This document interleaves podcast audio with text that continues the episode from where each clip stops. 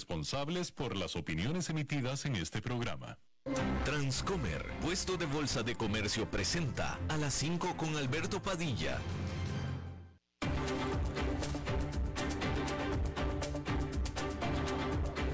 Inicia a las 5 con Alberto Padilla un programa diseñado con el objetivo de llevarte diariamente un tema de actualidad, acompañado siempre de reconocidos editorialistas, de lunes a viernes a las 5 de la tarde por CRC 89.1 Radio, a las 5 con Alberto Padilla. Hola, ¿qué tal? Saludos, bienvenidos. Muchísimas gracias por estarnos acompañando. Gracias por estar ahí. Yo soy Alberto Padilla y le mando cálidos saludos desde la señal y las instalaciones de CRC 89.1 Radio en San José, Costa Rica, desde donde estamos transmitiendo a todo el mundo de habla hispana en Estados Unidos a través de Americano Media, es XM, XM Sirius Radio, canal 153. Estamos disponibles en vivo también en la página de Facebook de este programa. Estamos disponibles en el canal de YouTube de este programa y también disponibles en podcast en las principales plataformas para ello, Spotify, Apple Podcast, Google Podcast y otras cinco importantes plataformas más. En esta ocasión, acompañándome al otro lado de los cristales, tratando de controlar los incontrolables, el señor David Guerrero y la producción general de este programa, como siempre, desde Bogotá, Colombia, a cargo del señor Mauricio Sandoval. En lo último de la invasión de Rusia a Ucrania, hay que decir que Aún cientos de personas permanecen atrapadas en la acerera Azovstal en la ciudad portuaria Maripul en el sudeste de Ucrania, mientras al tiempo que los esfuerzos para evacuarlos se han detenido por completo.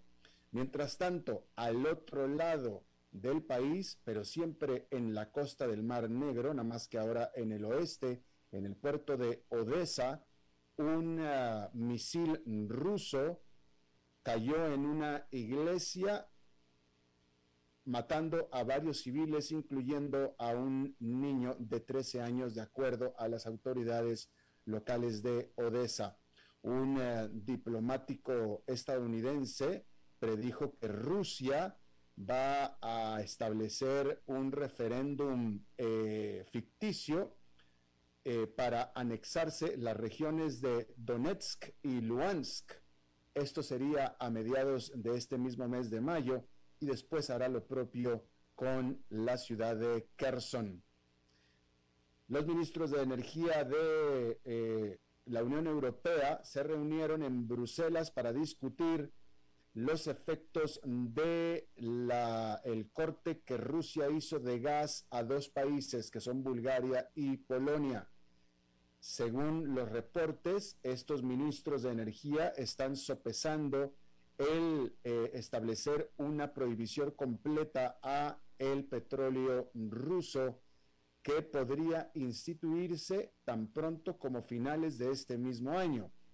Sin embargo, ya uno de los miembros de la Unión Europea dijo que no apoyará y de hecho vetará un plan así, y este país es Hungría. Ahí el ministro, un ministro dijo que eh, Hungría simplemente no se adheriría a cualquier esfuerzo de todo el bloque de, simplemente no renunciaría a el gas ruso. Básicamente eso fue lo que dijo Hungría. Mientras tanto, el canciller, o mejor dicho, el ministro de Relaciones Exteriores de Alemania, dijo que eh, su país eh, enfatizará las sanciones en contra de Rusia y que no las levantará hasta que Rusia salga de todo el territorio ucraniano, incluyendo a las regiones de Donbass y también de Crimea, dijo Alemania.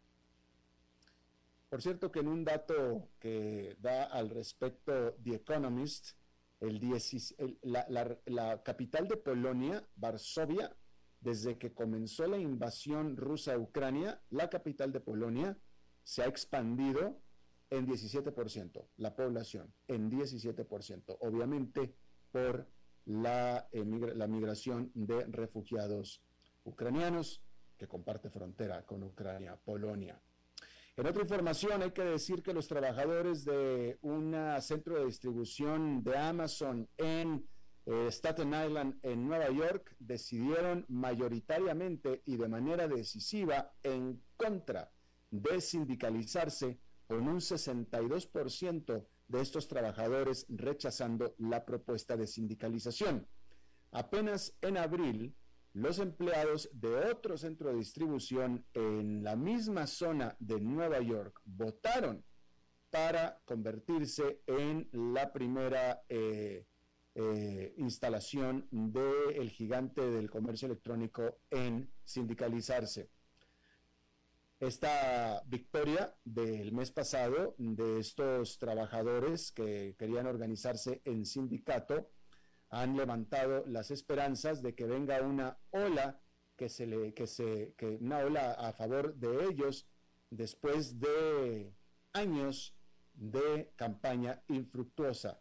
Obviamente esta ganancia, este triunfo del mes pasado fue mayúsculo, pensaban que esa ola ya estaba de su lado, pero sin embargo muy cerca de ahí, incluso en la misma zona, estos trabajadores mayoritariamente en decisión dijeron nosotros no nos unimos a ningún sindicato. Las autoridades españolas detectaron el software Pegasus, este software espía hecho en Israel, en los teléfonos eh, móviles del primer ministro y del ministro de Defensa de España. Esta infección de este software, que según las autoridades se eh, fue establecido en estos aparatos móviles no por parte de organismos oficiales y sin la autorización del Estado, se había reportado sobre, ya se reportaron estos al Ministerio de Justicia. Y estas revelaciones vienen después de un alegato escandaloso de que el propio gobierno de España, es decir, los que ahora están siendo víctimas, el propio gobierno estaba usando el mismísimo software Pegaso para espiar a miembros, a miembros del movimiento separatista catalán. Ahí mismo la Unión Europea, esta, la Comisión Europea, acusó a Apple de restringir a los desarrolladores externos el acceso a la tecnología de billetera móvil y por tanto privilegiando a su propio servicio Apple Pay en los aparatos con iOS. Esta política, dijo la comisión, habría restringido la competencia. Y bueno, Apple, por supuesto, que niega estas acusaciones y dice que su eh, eh, sistema de pago móvil es tan solo uno de varios que hay eh, disponibles en Europa y que podría, Apple podría enfrentar ahora una gran pena, una gran multa una vez que esta investigación sea completada. En la India, el uso por electricidad ha alcanzado niveles récord en el mes de abril gracias a una ola de extremas temperaturas altas que han subido por arriba de 45 grados en algunas, algunas zonas de este país, de la India. De acuerdo a cálculos de la agencia Reuters, el aumento anual en la demanda de, electricidad ha sido un 13% para el total del país de la India, un 13%. Pero en una región que es Sikkim, en la parte norte de la India, ahí el aumento de electricidad ha sido del 70%. Mayo usualmente es más fresco que abril sin embargo, de todos modos, ya en el corto plazo se esperan más bajas temperaturas, cuando menos en la primera parte de mayo. Bueno, hay que decir que las economías más grandes del mundo están pasando por el momento más difícil desde que estalló la pandemia, lo que aumenta la probabilidad hasta hace poco escasa de que una recesión esté a la vuelta de la esquina. La economía de Estados Unidos inesperadamente se contrajo en el primer trimestre del 2022, sorprendiendo a los analistas y generando alarmas de que los planes de la Reserva Federal de retirar el apoyo económico para combatir la inflación podrían empeorar las cosas. El gasto del consumidor se sigue manteniendo por ahora. La mayor parte de la disminución provino de una caída en la inversión en inventario, ya que las empresas gastaron menos dinero para mantener los estantes abastecidos. Pero los economistas, cada vez más preocupados por lo que sucederá el próximo año, cuando el enfoque agresivo, aunque tardío, de la Reserva Federal para abordar los aumentos de precios realmente comenzará a hacer su efecto. Mientras tanto, en China, los confinamientos del COVID han cobrado un alto precio. Los últimos datos de la encuesta del gobierno, publicados durante el fin de semana, muestran que la actividad en manufactura y servicios se desplomó a su nivel más bajo desde febrero del 2020. Y los datos publicados el viernes mostraron que la economía europea se desaceleró en los primeros tres meses del año debido a una combinación de vertiginosa inflación y las primeras consecuencias de la invasión en Ucrania. Entonces, la conclusión es que Europa y China podrían crear problemas importantes para la economía mundial este año, mientras que las perspectivas para los Estados Unidos parecen cada vez más inciertas a medida que se acerca el 2023. Por tanto, las conjeturas sobre recesión no van a ninguna parte, se quedan aquí con nosotros por un buen rato. Y ya que estamos hablando de este tema, hay que decir que la primera pérdida trimestral de Amazon desde el 2015, que provocó que las acciones de la compañía se desplomaran un 14% el viernes, marcó el punto medio de una tumultuosa temporada de resultados corporativos ya que las empresas lidiaron con elevados costos y los consumidores se preocuparon por la inflación más alta en cuatro décadas. Las ganancias conjuntas del total del SP500, o dicho de una manera quizá más clara, las ganancias conjuntas del total de las 500 del Standard Poor's de los tres primeros meses del año, están en camino de haber crecido un 7,1% según un análisis de la firma FactSet. Eso significa que el SP500 podría registrar su crecimiento de ganancias más débil desde fines del 2020. Pero la gran pérdida de la gran Amazon definitivamente no ayudó. FactSet descubrió que la compañía fue el mayor contribuyente individual al lastre del crecimiento de las ganancias para todo el SP500 hasta el momento.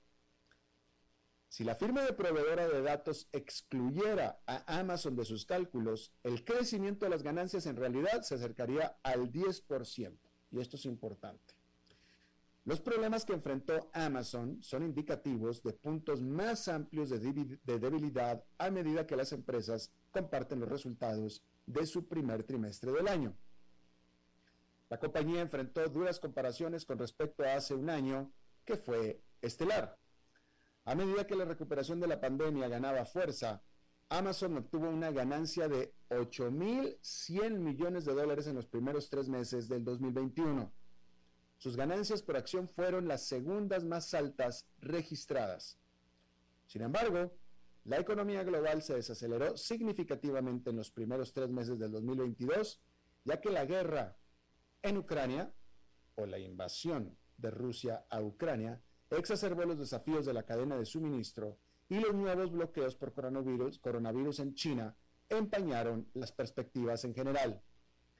A medida que la guerra hace subir el precio del combustible, a las empresas también les preocupa si el gasto de los consumidores puede mantenerse sólido, lo que pesa sobre su orientación para los próximos trimestres. Sin embargo, no hay una señal de debilidad en el gasto del consumidor todavía, aunque existe la certeza de que éste no podrá seguir manteniendo su fortaleza por mucho tiempo más. De ahí que las perspectivas de las empresas vengan siendo a la baja. Hasta ahora, solo alrededor de un 55% de las empresas del SP500 han entregado sus resultados al primer trimestre. Y bueno, en este contexto en el que las empresas están entregando perspectivas de menores resultados, algunas, bueno, el, primer trimestre está presentando algo de desaceleración, definitivamente. Hay algunas que no tanto, pero en general, como lo estábamos viendo, están presentando algo de desaceleración. Están hablando del pasado, lo que sucedió en el primer trimestre. El problema fundamental es la perspectiva del futuro, y esta es la que es hacia la baja para todos en general. Y a medida que la economía comenzó a recuperarse de la pandemia del coronavirus, despegó el interés en productos que promovieran buenas prácticas ambientales, buenas prácticas sociales, buenas prácticas de gobernanza corporativa. Pero como este año los mercados han estado bajo presión, los llamados fondos ESG o ESG han comenzado a tener problemas. ESG es ambiental, social y gobernanza, por sus siglas en inglés. Environment, Social and Governance. Los fondos que dan prioridad a las inversiones responsables y las cuestiones ESG experimentaron salidas netas de más de 39 mil millones de dólares en febrero y marzo, según datos de Refinitiv Leaper. Estos fondos no habían perdido más dinero del que habían ingresado desde marzo del 2020, cuando el mercado colapsó debido a la aparición de COVID-19. No es que repentinamente los administradores de fondos dejaron de preocuparse por los valores sociales y ambientales corporativos. En cambio, el destino de estos fondos ha estado ligado a lo que está sucediendo en los mercados financieros en general. Refinitiv Leaper apunta que los fondos ESG a menudo favorecen a las empresas de rápido crecimiento y grandes nombres tecnológicos. Y estas empresas han tropezado este año, ya que los inversionistas, al evaluar el impacto del aumento de las tasas de interés, la desaceleración de la recuperación económica y el estallido de la guerra en Ucrania en febrero, trasladaron su dinero a apuestas en empresas que se consideran subvaloradas o menos riesgosas. Eso significa que los fondos ESG que poseen muchas acciones de estas empresas también han tropezado. Refinitiv dice al respecto que los fondos ESG tienen una gran exposición a las acciones tecnológicas y de crecimiento más que el mercado en su conjunto. Entonces, cuando hay una rotación de que se aleja de este tipo de acciones, podemos esperar ver una tendencia a la baja en el mercado más amplio y en una medida un poco más fuerte a los fondos ESG. Tomemos, por ejemplo, el fondo ETF iShares ESG Aware MCCI USA, que es un popular fondo cotizado en bolsa que tiene más de 23 mil millones de dólares en activos netos. Sus principales participaciones incluyen Apple, Microsoft, Amazon, Tesla, Alphabet de Google, o mejor dicho, Google de Alphabet, y todas acciones cuyo desempeño ha sido inestable este año, ya que los inversionistas determinaron que lo que es hoy es mejor verlas desde lejitos. Y el consenso no espera un gran rebote para el sector ESG en el corto plazo. El Nasdaq Composite cerró abril con una caída del 13%, marcando su peor mes desde octubre del 2008 y el Standard Poor's 500 cayó un 8,8% en abril, que es su mayor caída mensual desde marzo del 2020. Gran parte de las empresas en las que invierten los ESG están cotizadas en el mercado Nasdaq. Sin embargo, la inversión ESG sigue siendo enorme. Los activos globales bajo administración que cumplieron con los criterios ESG de Refinitiv Leaper se ubicaron en poco más de 7 mil millones al final del primer trimestre. Pero por primera vez en dos años, parte importante del remate ha salido de estos fondos y podrían venir meses más difíciles aún. Bueno, pues contra las expectativas, Spirit Airlines rechazó la oferta de compra de JetBlue Airlines por una de menor valor por parte de su rival Frontier Airlines. Spirit alegó que no cree que los reguladores permitan que sea adquirida por JetBlue. Punto. Dijo, creemos que una combinación de JetBlue y Spirit tiene una baja probabilidad de recibir autorización antimonopolio mientras sigue existiendo la alianza que, JetBlue tiene en el noreste de Estados Unidos con American Airlines. Dado este riesgo sustancial de rechazo, creemos que la oferta económica de JetBlue es ilusoria y la junta directiva de Spirit no la tomó necesaria para considerarla. JetBlue había anunciado que había ofrecido a Spirit una compensación de 200 millones de dólares si el trato no se concretaba por razones antimonopolio. Pero un portavoz de Spirit dijo que el directorio de la compañía también rechazó la oferta, aún con esta garantía. Hay que recordar que en febrero Spirit acordó ser comprada por su rival Frontier en un acuerdo de acciones y efectivo valorado en ese momento en 25 dólares con 83 centavos por cada acción de Spirit. Dado el valor de cierre del viernes de las acciones de Frontier, ahora vale poco menos de 22 dólares con 42 centavos por acción. En marzo, JetBlue anunció una oferta en efectivo de 33 dólares por acción, más de un 30% más que la oferta de Frontier. Más aparte, su contraoferta fue los 200 millones de dólares de garantía si el gobierno no aprobaba el trato. Tanto Spirit como Frontier son las llamadas aerolíneas de ultra bajo costo que ofrecen tarifas base muy bajas, pero cobran extra por casi todo lo demás, incluido el equipaje de mano. Spirit cree que es poco probable que el Departamento de Justicia apruebe un acuerdo en el que una aerolínea de tarifa más alta compre una aerolínea de costo ultra bajo, ya que aumentaría las tarifas para los consumidores dijo la compañía en su carta a JetBlue. Es decir, que si JetBlue los compra, las tarifas van a ser de JetBlue, no de Spirit. Para JetBlue, esto es un asunto existencial, porque si Spirit es finalmente comprada por Frontier, la aerolínea combinada superaría a JetBlue y hasta la propia Alaska Airlines en función de la cantidad de asientos ofrecidos, según las estadísticas del 2021. Eso convertiría a JetBlue, mejor dicho, eso convertiría a, la empresa combinada, a Spirit y Frontier, en la quinta aerolínea más grande de los Estados Unidos y a JetBlue en la séptima. Y ese es el meollo del problema. Esa es la razón por la cual JetBlue quería comprar a Spirit si Frontier no hubiera ido por Spirit, JetBlue tampoco hubiera ido por Spirit. Pero una vez que Frontier hizo ese, movimiento, JetBlue quiso adelantarse y parece que no le salió la jugada. Veremos cuál es la respuesta. Bien, o la reacción, mejor dicho. Esta nota, esta nota me encanta porque es sumamente clara y elocuente.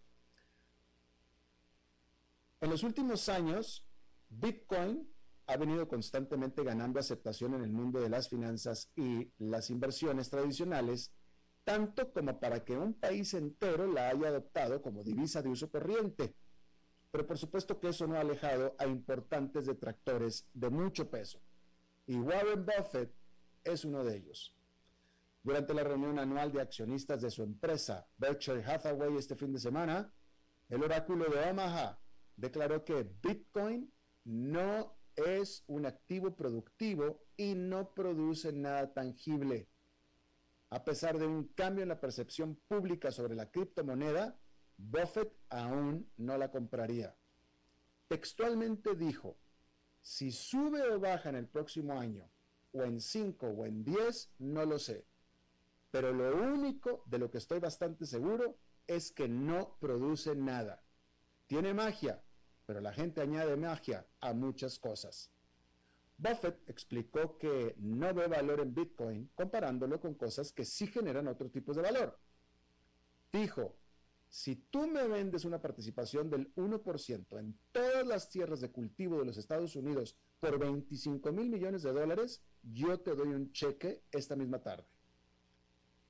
Por 25 mil millones de dólares, ahora soy dueño del 1% de todas las tierras de cultivo. Si tú me ofreces el 1% de todas las casas de apartamentos en el país y quieres otros 25 mil millones de dólares, yo te doy un cheque y es muy simple. Ahora bien, si me dijeras que eres dueño de todo el Bitcoin del mundo y me lo ofreciste por 25 dólares cada uno, está a más de 50 mil dólares en este momento, pero si me los ofreces a más de 25, de 25 dólares cada uno, no lo tomaría. ¿Por qué? Porque, ¿qué haría yo con él? Dijo Buffett. Tendría que revendértelo a ti, a ti mismo que me lo vendiste de una u otra forma. No voy a poder hacer nada más con ellos. Los apartamentos van a producir alquileres y las granjas van a producir alimentos que podré vender. Buffett dijo que los activos, para que tengan valor, tienen que entregar algo a alguien. Y solo se acepta una moneda.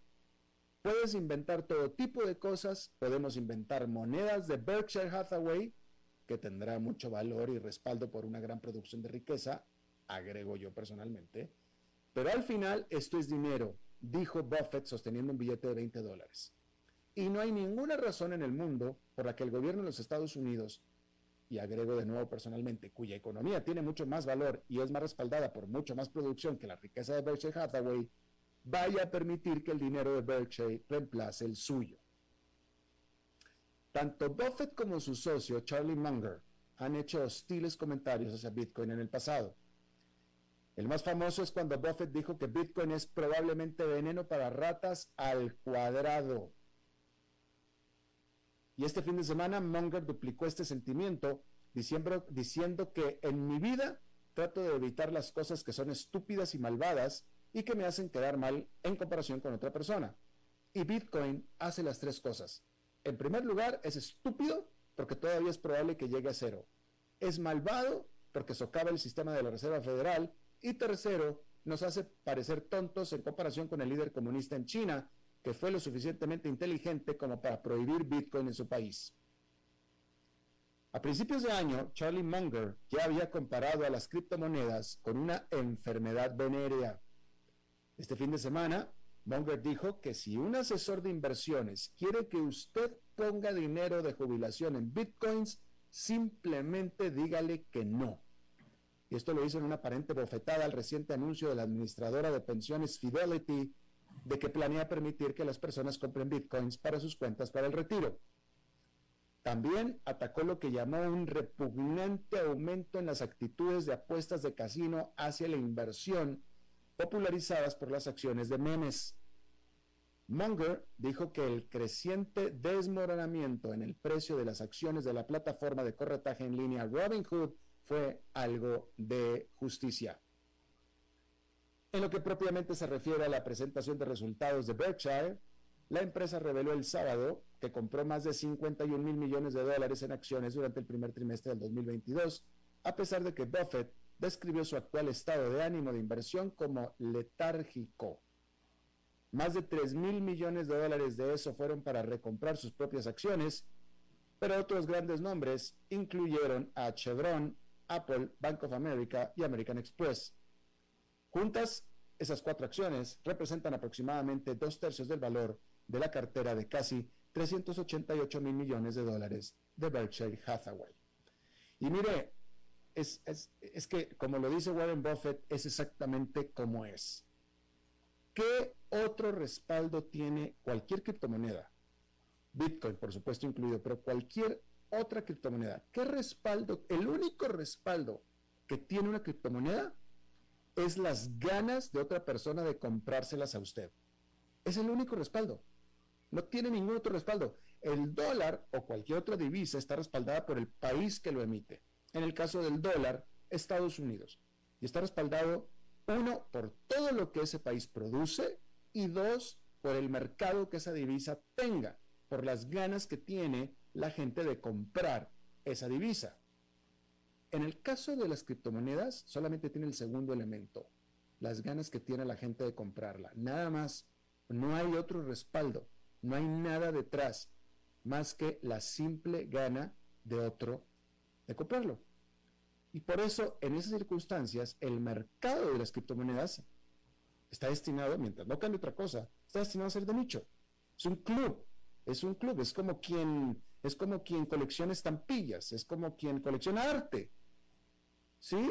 ¿Qué es lo que tiene una obra de arte de valor atrás? pues el valor que usted le ponga y el otro que se la quiera comprar también le ponga, nada más. Si nadie se la quiere comprar, esa obra de arte vale cero. Si alguien se lo quiere comprar por 3 millones de dólares, esa obra de arte vale 3 millones de dólares. Pero es porque se lo quiso comprar en 3. Ese es el único valor, es el único respaldo que tiene. Lo mismo sucede con las criptomonedas. Vamos a hacer una pausa y regresamos con nuestra entrevista de hoy. A las 5 con Alberto Padilla, por CRC 89.1 Radio. El valor en la ética incluye no tener miedo de lo que se dice y a quién se le dice, sin importar las consecuencias o represalias que puedan sobrevenir. Entre los valores éticos más relevantes se pueden mencionar justicia, libertad, respeto, responsabilidad, integridad, lealtad, honestidad y equidad. Los valores éticos se adquieren durante el desarrollo individual de cada ser humano en el entorno familiar, social, escolar e inclusive a través de los medios de comunicación. Solo si lo público y lo privado caminamos en positivo y con valores, Costa Rica saldrá adelante. Un mensaje de la Cámara Nacional de Radiodifusión, Canara. ¿Sabía usted que Transcomer es el puesto de bolsa de comercio más grande de Costa Rica, con 19 años en el mercado y miles de clientes? Cuentan con asesores y corredores expertos que saben de lo que hablan y ofrecen productos de inversión seguros y modernos, hechos a la medida. Pero sobre todo, al invertir en Transcomer, usted invierte en la única bolsa vigilada por el Banco Central. Y en un mundo sobrecargado de información, usted debe de estar con los mejores. Transcomer, puesto de bolsa de comercio. Construyamos juntos su futuro. Somos expertos en eso. Desde los verdes bosques de nuestra montaña nos llega Agua Cerros de la Riva, agua fresca de manantial que te permitirá vivir en equilibrio, proteger tu salud y la de tu familia, libre de sustancias químicas, envasada sin alterar su naturaleza a 2.000 metros de altura. Agua Cerros de la Riva, naturalmente neutral. Búscanos como cerrosdelarriba.gmail.com Llámanos al 8374-3229. Cerros de la Riva, Live Spring Water.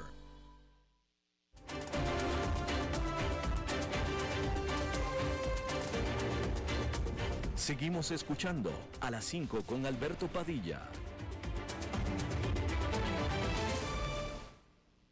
Bueno, muchísimas gracias por continuar con nosotros. Eh, a raíz de la invasión que Rusia está haciendo sobre Ucrania y de las sanciones que los países de Occidente han impuesto sobre Rusia, eh, se ha puesto mucha atención sobre el rublo, que es la moneda rusa, y después sobre el yuan, país que intrínsecamente está apoyando a Rusia, y el país me refiero a China. Y entonces, eh, entre otras cosas notables, es que después de un desplome brutal que tuvo la moneda, la divisa rusa, el rublo, se ha recuperado prácticamente a los mismos niveles que tenía antes del 24 de febrero cuando se le ocurrió a Rusia invadir a Ucrania, lo que ha dado mucha especulación a todos los que apoyan esta invasión, porque aunque usted no lo crea, hay mucha gente que lo apoya. Y vea usted en las redes sociales, vea usted en, la página de Economía y Finanzas de este programa, cómo hay, eh, tristemente diría yo, muchos latinoamericanos que apoyan la invasión de Rusia a Ucrania. Esta especulación de que el rublo es señal de fortaleza y de poderío de Rusia. Y lo mismo con el yuan, ¿no? Y la gran pregunta es, ¿qué onda con el dólar? El dólar que absolutamente todos conocemos. Si usted me está escuchando, usted conoce el dólar. En cambio, el rublo y el yuan nadie lo conoce, ¿no? Vamos a hablar de estos temas. Y está conmigo un experto al respecto, Diego Camacho Álvarez. Él es economista, eh, pero él tiene décadas de experiencia en el mercado de capitales y análisis macroeconómicos, eh, también de monedas, renta fija. Nos acompaña desde la Ciudad de México porque es economista senior internacional de Credit Corp Capital. Muchísimas gracias, Diego, por estar con nosotros. Alberto, buena tarde, muchas gracias por la invitación. Gracias. ¿Por qué no nos explicas primero cómo es posible que a pesar de el tamaño que tiene Rusia, que no es en realidad una economía tan grande, y a pesar de las grandísimas sanciones que presuntamente, o presuntamente grandísimas sanciones que Occidente dio a Rusia, el rublo se ha recuperado básicamente al mismo nivel en el que estaba antes de todas estas sanciones. Pues eh, muy bien, iniciemos. Quisiera hacer un puente con lo que mencionabas hace un instante sobre el dólar, eh, la fortaleza institucional y me gustaría hacer una, un statement, una declaración inicial para, eh, creo yo, poner de ejemplo la importancia del tema. para, para varios economistas, incluyéndome, el dinero es la institución social por excelencia no el amor al dinero, la avaricia, sino el dinero, porque el dinero es ese, esa mercancía que permite hacer intercambios con fluidez. agrupa a las personas, agrupa a los países, agrupa a los pueblos, y entender esto es muy importante, y hace un momento estabas comentando el tema de la confianza que puede generar una criptomoneda, y para no desviarme de la pregunta, el tema de la recuperación del, rubro ha dejado eh, sorprendido a, a buena parte, y para ir directamente a la respuesta, creo que esa recuperación está asociada a la palanca que tiene Moscú sobre el suministro de energéticos y bienes industriales que afectan directamente a la región económica eh, más afectada por el conflicto, que es Europa. De alguna manera uno podría sospechar que el Kremlin se venía preparando para estos efectos. De hecho, desde el 2014 ha sorteado las eh, consecuencias de los bloqueos en el 2018 liquida todos los bonos del Tesoro, acumula eh, oro, tiene una posición dominante en materia de eh, suministro energético, principalmente hacia Europa, y ha limitado eh, la movilidad de capitales, haciendo que la demanda por dólares se haya contenido, pero en cambio el precio del oro y otro tipo de bienes que puedan en algún momento ser sustitutos del dinero ha venido creciendo. En unas y otras, eh, más allá de lo que nos está diciendo la cotización del rubro, que como mencionas pasó de 75 a 140 y después a 68 unidades o dólares por unidades de, la moneda, pues ahí hay un, un, tema muy amplio del posicionamiento estratégico que venía haciendo el Banco Central para una de estas eventualidades y unas jugadas que han venido eh, haciendo uso de la palanca que tiene Rusia en esa base de la pirámide industrial, que primero ataca o se soporta sobre el impacto que termina teniendo en Europa, pero que termina eh, abarcando un poco más por el peso relativo que tiene Rusia y sus aliados como Bielorrusia en la producción de fertilizantes, y que se sintetiza en una propuesta que es eh, exigir el pago de sus productos energéticos en, en que no sabemos si va a tener éxito o no, pero que sí sabemos que está generando algo de, al menos, eh, debate interno al interior de la Unión Europea. ¿Hasta qué punto? A ver, eh, eh, mencionabas tú que el Banco Central de Rusia o que Rusia en sí estaba preparándose con antelación a este, a este escenario. pero déjame te pregunto, porque en teoría eh, Rusia no tiene acceso a gran parte o a casi todas las reservas muy grandes que tenía. Eran reservas y eran bastante grandes y en teoría no tiene acceso a estas reservas según lo que conocemos. Tampoco al oro que incluyen estas reservas que también estaba acumulando, según la información que se tiene. está obligando a países, como tú decías, a que le paguen en rublos, pero no se sabe si esto va a tener mucho éxito o no. Eh, hasta ahora pareciera que no. Eh, ¿Hasta qué punto esta fortaleza del rublo, que, la, que, lo está, que es así, es producto de los fortísimos controles de capital que estableció el Banco Central de Rusia a raíz de las sanciones? Pues eh, ese es un, digamos que, eh, una, gran pregunta y está rodeada por este halo de misterio que cubre al, mismísimo Putin y a su forma de operar hay mm, informes eh, alternos a la economía tradicional y más basados en informes de inteligencia que sugieren que el gobierno ruso tenía una acumulación importante no solo de dólares al interior del país, sino que podría haber aprendido cómo sortear cierto tipo de las restricciones en el uso del sistema SWIFT a través de compañías que eh, no tienen un vínculo directo con eh, el gobierno ruso sino que es capa tras capa de compañía que de alguna manera, de alguna manera le facilitaría ese acceso. Pero lo más importante, Alberto, es reconocer que, y lo mencionabas en la introducción, eh, aparentemente fuertísimas sanciones, porque la dependencia que tiene Europa, principalmente Alemania, de eh, estos recursos naturales, impidió que se le bloqueara el acceso completo al sistema SWIFT, que para quienes nos escuchan es ese mecanismo de comunicación que permite a la banca comercial hacer el pago y anotación en cuenta de los flujos que se hacen entre economías. Entonces, inicialmente, habría que revisar que si bien es cierto se impusieron sanciones, no se le quitó el, acceso completo a las transferencias a través del sistema SWIFT y que de alguna manera eh, mencionaba yo como desde las sanciones del 2014, y es algo que el canciller ruso ha venido mencionando, ellos venían preparándose o se habían acostumbrado a vivir con estas sanciones. Tenemos también un componente importante de países que de alguna manera están del lado de en esta situación o que, dicho de otra forma, no se han sumado al grupo de, sanciones. Rusia eh, sigue contando, al menos en esta posición, con China como un aliado táctico e India sigue comprando a descuento su petróleo. De hecho, sabemos que eh, las diferencias que hay entre el, Arabia Saudita y la administración Biden en este momento han jugado en contra de los esfuerzos por estabilizar el precio del crudo y toda esa región de Medio Oriente eh, termina siendo una región mucho más, pero, más porosa de lo que Europa y Estados Unidos quisieran en materia de flujo financiero.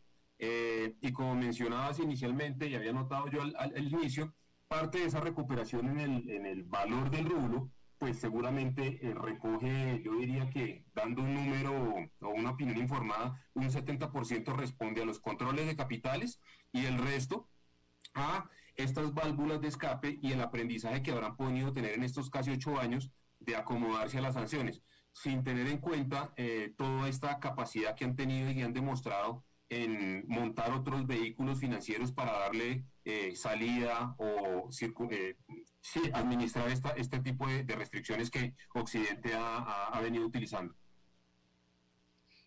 Estamos con Diego Camacho Álvarez, experto en mercado de capitales, hablando sobre dólar, rublo y yuan. El yuan. Eh, hablemos del yuan, Diego. ok, el rublo ya hablamos bastante de él. China es la segunda economía más grande del mundo. Eso hace al yuan la segunda divisa más importante, más líquida del mundo y por tanto, entonces también con peligro o con eh, posibilidades de convertirse en la más importante superando al dólar? Yo diría, mi respuesta es no. Eh, un no rotundo en el corto plazo y un no eh, moderado en el mediano y largo plazo, entendiendo el mediano y largo plazo más allá de cinco años. Cuando uno se mete a estudiar este mundo de las monedas y sus vínculos con eh, la macroeconomía, uno termina entendiendo que la unidad de cuenta global que en este momento la tiene el dólar responde a tener sofisticación financiera, fortaleza en la capacidad industrial y confianza institucional.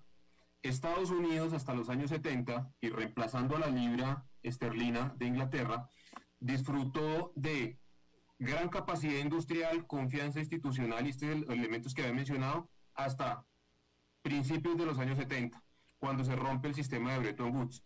Desde los años 70, paulatinamente Estados Unidos cedió su posición como líder industrial del planeta y esa posición la tiene hoy China. El 60% de las reservas internacionales sigue estando denominada en dólares, pero Estados Unidos ya no es el 60% del comercio internacional si acaso un 14%. China explica el 40% del comercio internacional. Sin embargo, el renminbi, o como lo conocemos normalmente el yuan, explica un 8, dependiendo del año y de las cifras, a 14% del comercio internacional.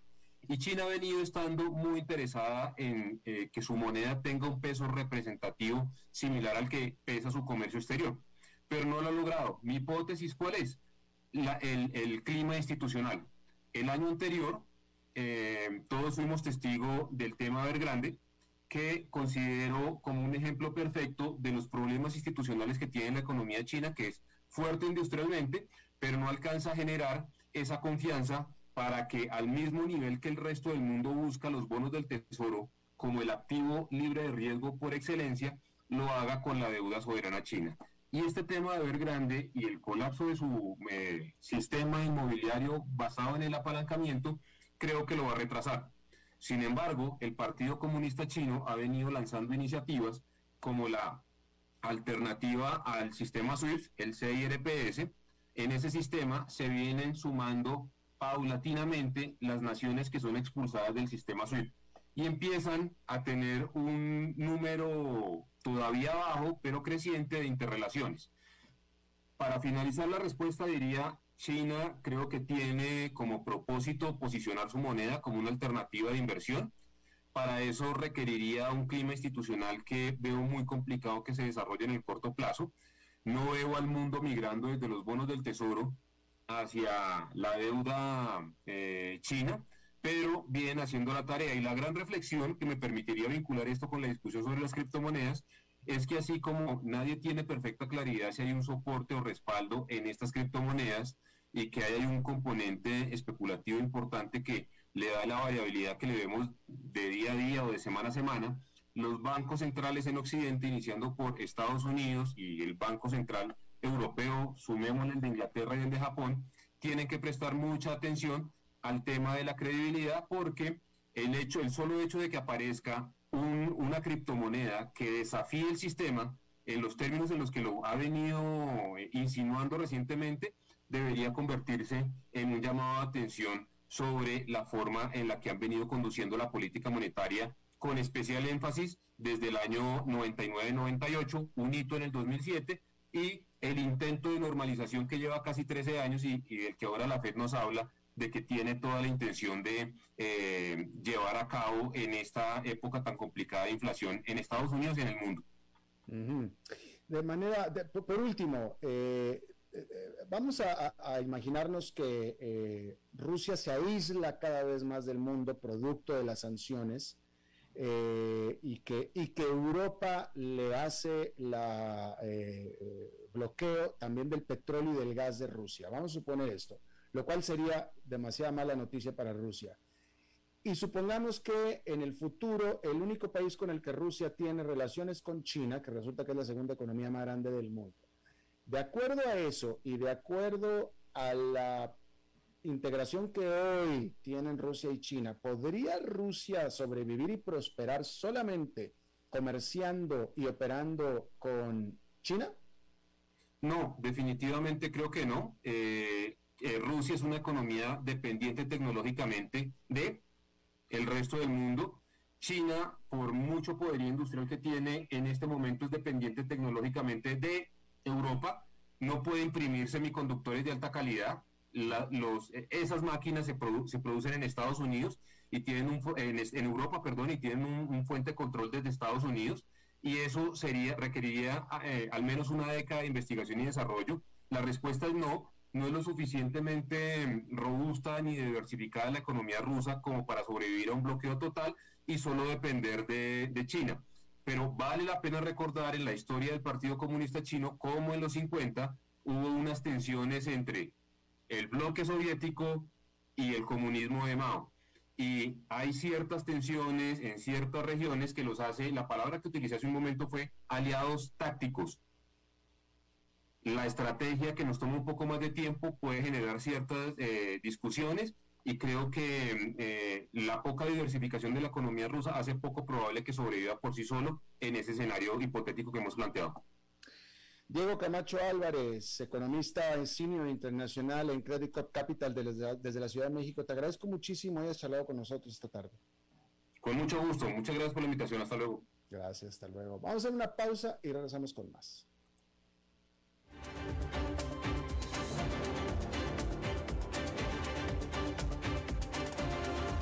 5 con Alberto Padilla, por CRC 89.1 Radio.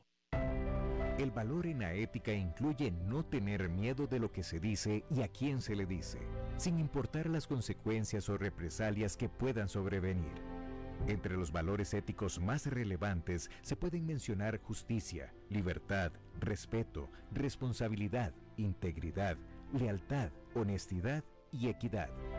Los valores éticos se adquieren durante el desarrollo individual de cada ser humano en el entorno familiar, social, escolar e inclusive a través de los medios de comunicación. Solo si lo público y lo privado caminamos en positivo y con valores, Costa Rica saldrá adelante. Un mensaje de la Cámara Nacional de Radiodifusión, Canara. ¿Sabía usted que Transcomer es el puesto de bolsa de comercio más grande de Costa Rica, con 19 años en el mercado y miles de clientes? Cuentan con asesores y corredores expertos que saben de lo que hablan y ofrecen productos de inversión seguros y modernos, hechos a la medida. Pero sobre todo, al invertir en Transcomer, usted invierte en la única bolsa vigilada por el Banco Central. Y en un mundo sobrecargado de información, usted debe de estar con los mejores. Transcomer, puesto de bolsa de comercio. Construyamos juntos su futuro. Somos expertos en eso.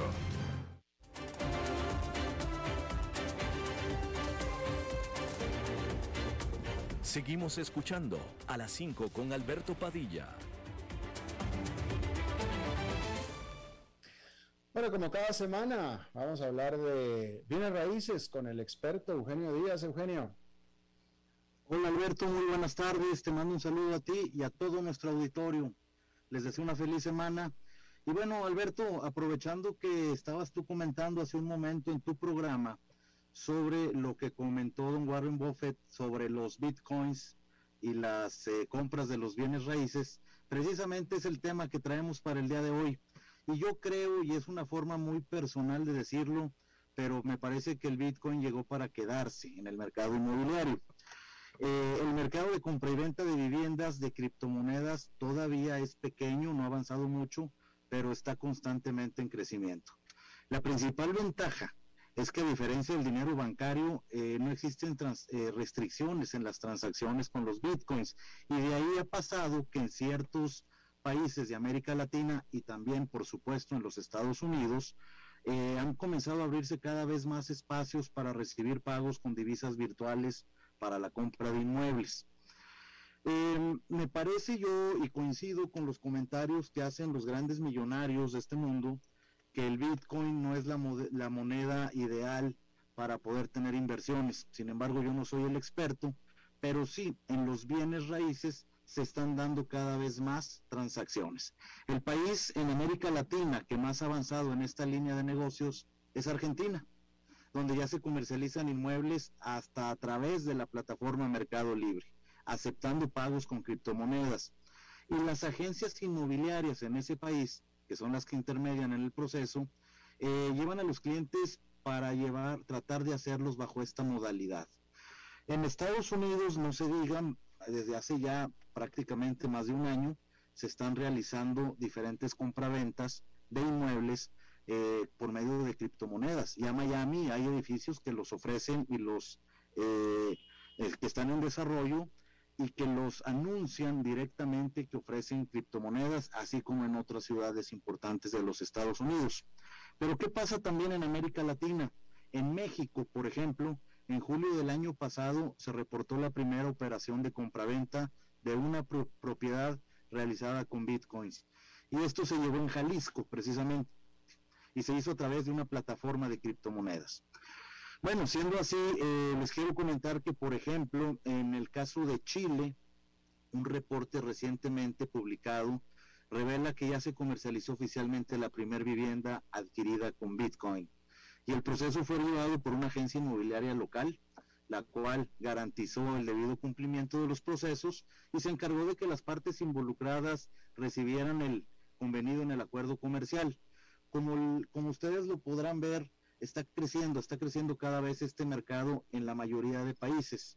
Sin embargo, hay otros países como Colombia, donde el mercado inmobiliario, por ejemplo, y quiero poner ejemplo a Colombia, aún no le abre las puertas formalmente al espacio de las criptomonedas.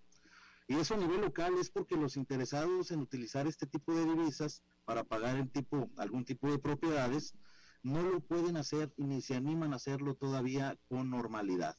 Esto no quiere decir que no, que no se pueda hacer o que sea ilegal, simplemente es que hay ciertos requisitos y cierta desconfianza aún en ese mercado. El Bitcoin y las criptomonedas no tienen, por ejemplo, sigo hablando de Colombia, un estatus legal como, como ocurre en El Salvador. El Salvador, por lo que simplemente son vistos como activos digitales.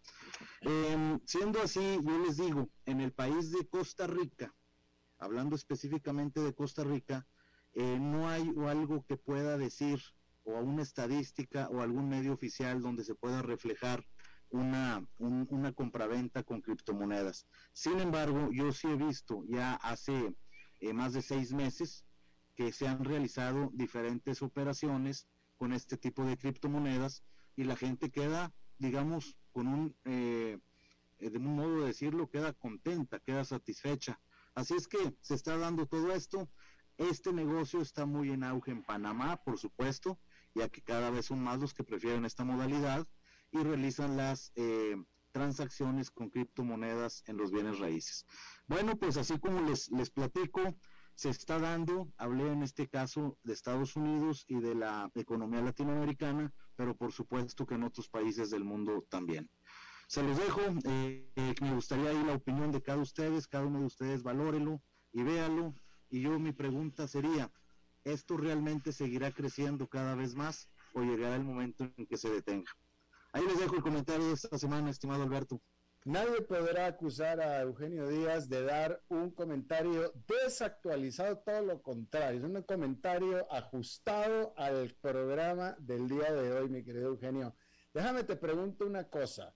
En una transacción de compraventa de casa hay tres partes, es tripartita, vendedor, comprador y a la gente viene raíces. Si alguien viene contigo y te dice, Eugenio, yo quiero comprar una propiedad o vender una propiedad, quiero que me consigas a alguien que, acepte bitcoins y que yo te voy a pagar a ti tu, tu, comisión con bitcoins. ¿Estás listo? ¿Lo harías? Sí, estoy listo, Alberto, y estoy tratado de, poder, eh, lo voy a decir entre comillas, modernizar esa aceptación de pago, aunque siempre en lo personal preferiré que sea en dólares. tú, ya estás listo para recibir bitcoins, ya. Listo, dime qué quieres que te vendamos, estimado Alberto, y te recibo los bitcoins ya. Eso, muy bien. Gracias, Eugenio. Nos vemos la próxima semana. Gracias, igualmente. Un abrazo y feliz semana para todos. Muchas gracias. Bueno, eso es todo lo que tenemos por esta emisión. Muchísimas gracias por habernos acompañado. Espero que termine su día en buena nota, en buen tono, y nosotros nos reencontramos en 23, en 23 horas. Que la pase muy bien.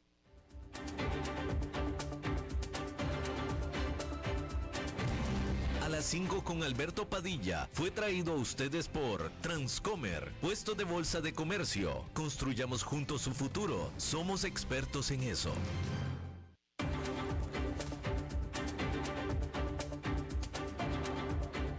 Concluye a las 5 con Alberto Padilla. Un programa diseñado con el objetivo de llevarte diariamente un tema de actualidad, acompañado siempre de reconocidos editorialistas, de lunes a viernes a las 5 de la tarde por CRC 89.1 Radio, a las 5 con Alberto Padilla.